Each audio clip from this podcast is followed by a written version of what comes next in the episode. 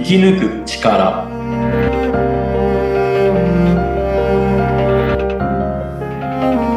こんにちは川口天満ですこんにちは。インタビュアーの小室美智子です。天満さん、今日もよろしくお願いいたします。はよろしくお願いいたします、はい、お願いします。はい、前回はですね、えー、謙虚ということで、はい、あのー深掘りをしてまいりましたが、まあ、謙虚というのは、前回、その、やらせていただいた、えー素直というね、えー素直な、え気持ちの大切さと、あと今日、えピックアップをしたい感謝というね、えこの謙虚、素直、感謝っていうのは、とっても密接に関わっているんだよというね、そんなお話もありましたが、はい、今日はその中の感謝ということで、まあ、感謝っていうとね、あの、代表的な言葉としては、ありがとうっていうね、素敵な言葉もありますが、えー、天満さん、なんかこの感謝とか、ありがとうっていう、はい。そんなフレーズに関して、ああの、思いってありますか？そうですねうん。まあ確かに感謝うん。を言葉にすると、まあ、ありがとうになるとは思うんですけど、うんはい。まあ、ありがとうも含めて、うん。ありがたし、うん。ありがたし。うんはい。あることが難しいことああ、はい。ことに対して、まあ、あうん。りがとうなんだけど、まあ感謝、それも含め、あの、本当の、まあ自分の気持ち、感情はい。と、えーまあ言葉っていうのは、えーそれが繋がってない時もあるわけで。す。心と裏腹なことを。言うっていう。持ってなくても、ありがとうって言葉は発せられる。うんはい。あの、ちょっと口だけのありがとうっていうことですよね。うん。それはありますよね。はい誰しもきっと一度や二度ではなく、口 にしたことはあるかもしれないですね。うん。同じ言葉として、はい。なさいうん。はい。もそうなんですけど、あの、まあ感謝って、うん。謝ることを感じたら感謝になんですよ。謝ることを感じたらはい感。謝。うん。あの感じ、そのまんまですけど、うん。うん。例えば、えー日々うん、まあ反省、懺悔なんですよ。今日はどうだったか、この人にはどうだったか、うん。こう一個ずつこう、ものにすべて、えー前回話しましたけど、うん。対して、えー、100%だったかっていうのを、あの、その都度その都度、こうしたときに至らない、例えば100%じゃなかった99%だった場合、100%はここが至らなかったって、こう、すい、ごめんなさいっていうのは、もう、えーそのし物事に対して反省し、次は100%にしよううということに対しては、これは感謝なんですね。うん。謝ると、懺悔をする。なんで、まあ、懺悔と感謝は、ごめんなさいとありがとうは対なんですけど、対というかうんセット。うん。なんで、こう、そこを、えー例えば、えー誰かに何かをしてもらったときに、助けてもらったときに、それはまあ自分が至らないことに対して、まあ、えー手伝ってもらったうんことに対して、えーまあ自分が至らなかったことはごめんなさい、助けてくれてありがとう。うん。こうセットなんですよ、常に。うん。ここが、えー、例えば、うんそれが、えーもう、いなくなってしまった人が、えー亡くなられた方に対して、えー亡くなってから、まあ、いろんな人は気づくわけですよ、存在の、だった。例えば、親だとか、そうです落ちちゃん。それに対してもうじゃあ、えー感謝できないじゃないかっていう人もいるんですけど、ここは、あの、本当にそれを感じる、謝りたいと思ったことを感じれば、その、うん本当にありがとうなんですよ。うん。それはそれでちゃんと伝わってますので、うん。なので、こう、日々、えーご先祖様に合わせて、えーいや、今日、まあ、報告懺悔うん。は、えーまあ単純に何パーセント思った時にできました。なんかこれがうん。できなかったとか、いうことに対して、まあ謝って懺悔して、まあそれが、えー次は、えー100%にします。そういう物事が、事例がこうあって自分が成長できるってこういうふうにあるってことがありがとうになる。それをこう、えー理解して腑に落とさないと、まあ、えーそれが全部言葉だけの行動や言動にん。なってしまって、ですね。うんとなかなかいい事例が。うん。でも、はいあの、あれですよね。ありがとうと、そのごめんなさいっていうのは、感謝と懺悔と、はいうん、同じというかね。そうん、そういうことなんですよね。はいうん。うんそうなんですすごくなんか、やっぱり、あの、その先ほどの謙虚、素直、感謝がつながっているように、はいなんかこう、言葉とそれに裏付けられる行動って、相反するものでも、こう、やっぱり関わっているっていうところがすごくあるんですね。そうですね。うん。うん。はい。その本当、えー日々自問自答と言いますか、はい。人間は1日に3万から6万回の日々自問自答をうん。してるそうなんですけど、へえ。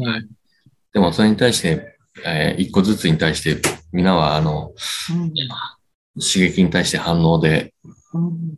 感情で対応してしまってるんですけど、うん。一つずつにしっかり選択と決断で100%をこう、作り、作っていかなきゃいけないんですけど、はい。大体は、その、いろんな過去に起こったことの防衛だとか、それに対して起こる未来の不安や妄想で、うん。はい。ちゃんと100%素直に生きれてないっていうのが、うん。僕は本当にどうすれば、えー、そうではないくこ生きられるか、生き抜けるかっていうのは、やっぱりいろんな先人の方のしつけのみなんです。うん。はいそれをしっかり本当紡いでいかないと、本当に未熟なので、えー正直なところ無駄な時間というか、うんで過ごしてしまうと言いますか。うんここが、そうですね、あの、幸せを感じられないと言いますか。うんはい。貴重な、ね、あの人生の中での貴重な時間を何か無駄にしてしまっているっていう感じですよね。それは自分のためにもなってないし、あの、ね。感謝もないし、うん、懺悔もないし、という感じですよね。うん。それに対してそれに気づかないと、うん。自分の思い通りにならないっていう怒りの感情にい変わってしまうので、うん。はいそれが、えー強い人はまあ怒りや憎しみやそういうのにもいますし、まあ、えー弱い逃げる方の方だと、まあ、それが逃げるという、うん。人はいますね。それだと全然こう、矛先がやっぱり違いますよね。そうですね。あうんの、ちゃんと生活、えー性を生かしてないですね。うん。せずに。はい。抜けてないですね。うん。抜けてない、生活できてないっていうことは、正直なところ死んでないだけで生きてないのと同じ。うんああそうですね。うん。そうすると、やはり、うん。あの、不幸だとか、うん。幸せだっっていうことで、やっぱその、えー物質としては日本は豊かですけど、うん。世界一心が貧しいになってしまって、自殺率も最もダントツで、世界で一番トップになってしまっている悲しい現実になってますね。そうですよね。はい。これだけ安全や安心が確保されて、あの、まあ、いろんな問題はね、もちろんある中でですが、あの、これだけ恵まれた国に住んでいるのに、幸せと感じる人が少ないっていうのは、なんかとっても寂しい現実ですよね。今、天満さんがおっしゃったように、それどころか、年々こう、自殺率もね、高くなって、またすごく、あの、若年層の方の自殺っていうのがすごく多くなっているなっていうのは、あの、やっぱり皆さんニュースなんかでもね、あの、感じていらっしゃると思うんですけれども、うん、その部分って、天満さんどう、うん、まあ原因っていうのはね、もちろんそれぞれあるんでしょうけれども、考え方という部分では何か感じる部分ってやっぱりありますか？そうですね。うん。まあやはり、もともと日本は精神的うん。なものだったり、こう見えないものだったり、うん。いろんなものをこう大事に、すべてに感謝してきて、まあ、その神仏、そういう、まあ民族といいますか、うん。DNA なんですけど、まあ戦後で本当に70ちょ、70年ちょっとで本当にそれが失われてしまったので、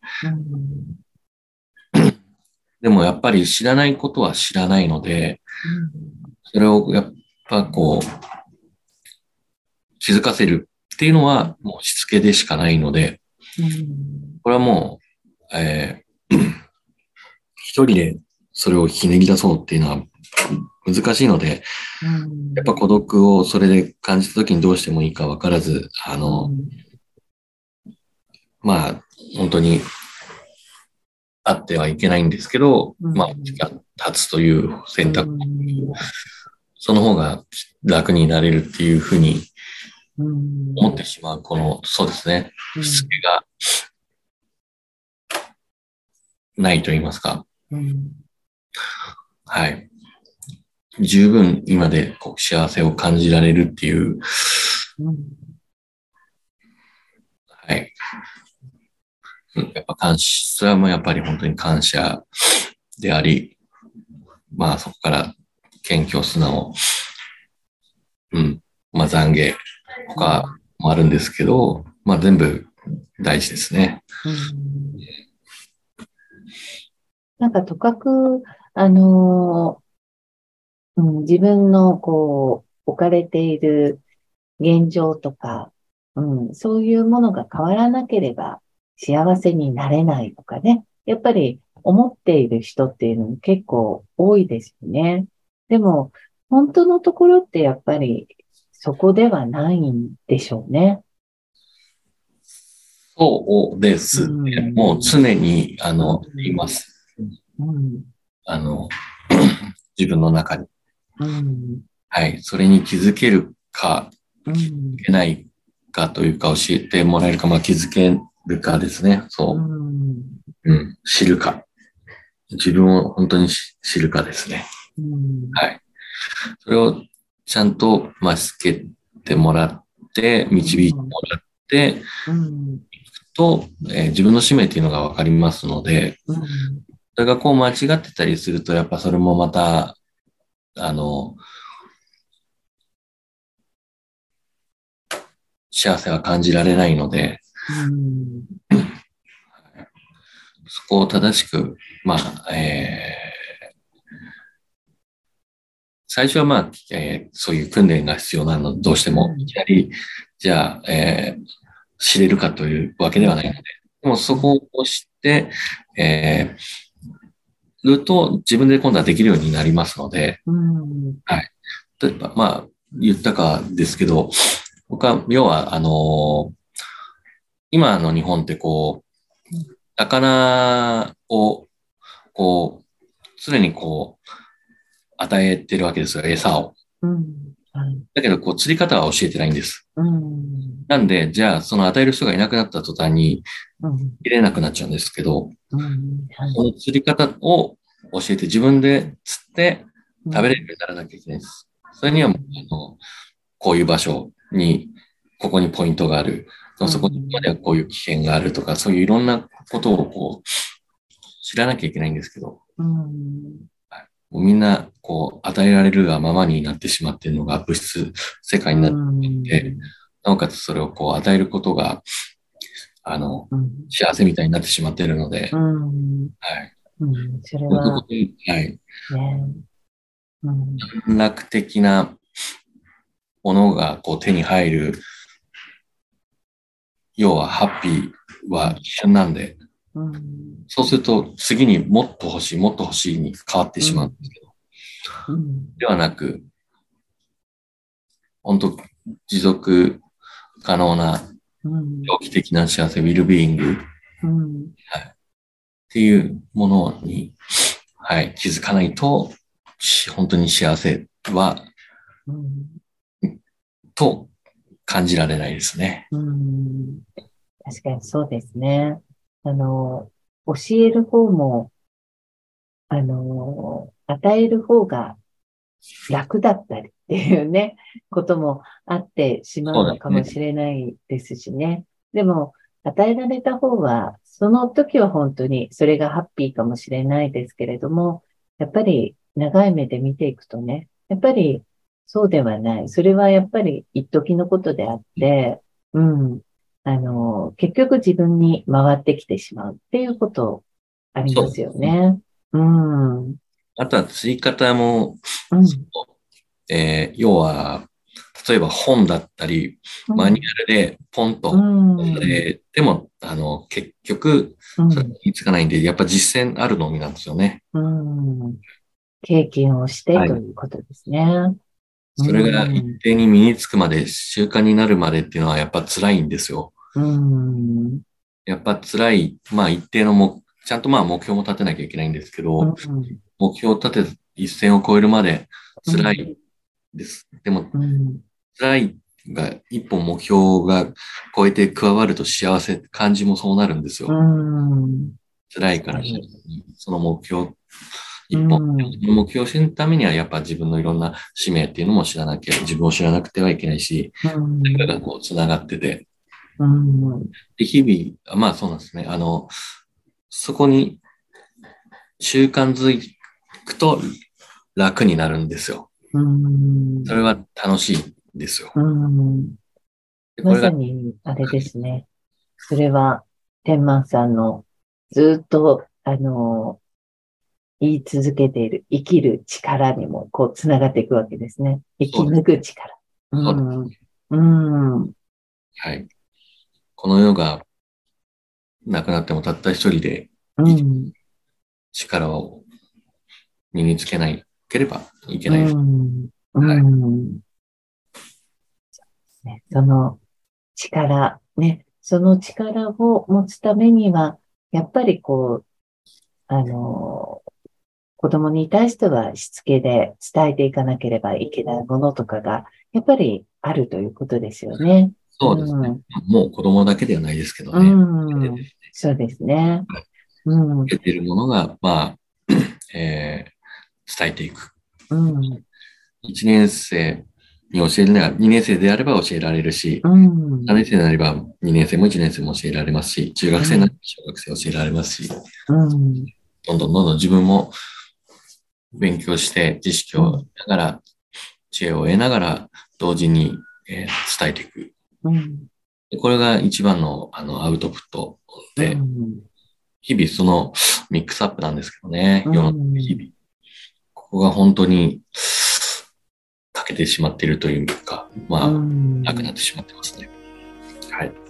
この大事なところをぜひですね、ちょっと次回、ここを深掘りしていきたいなと思います。はい。わかりました。今日はちょっと感謝というね、えーそんなところに、えーピックアップを当てて、天満さんにお話をいただきました。はい。天満さん、ありがとうございました。ありがとうございました。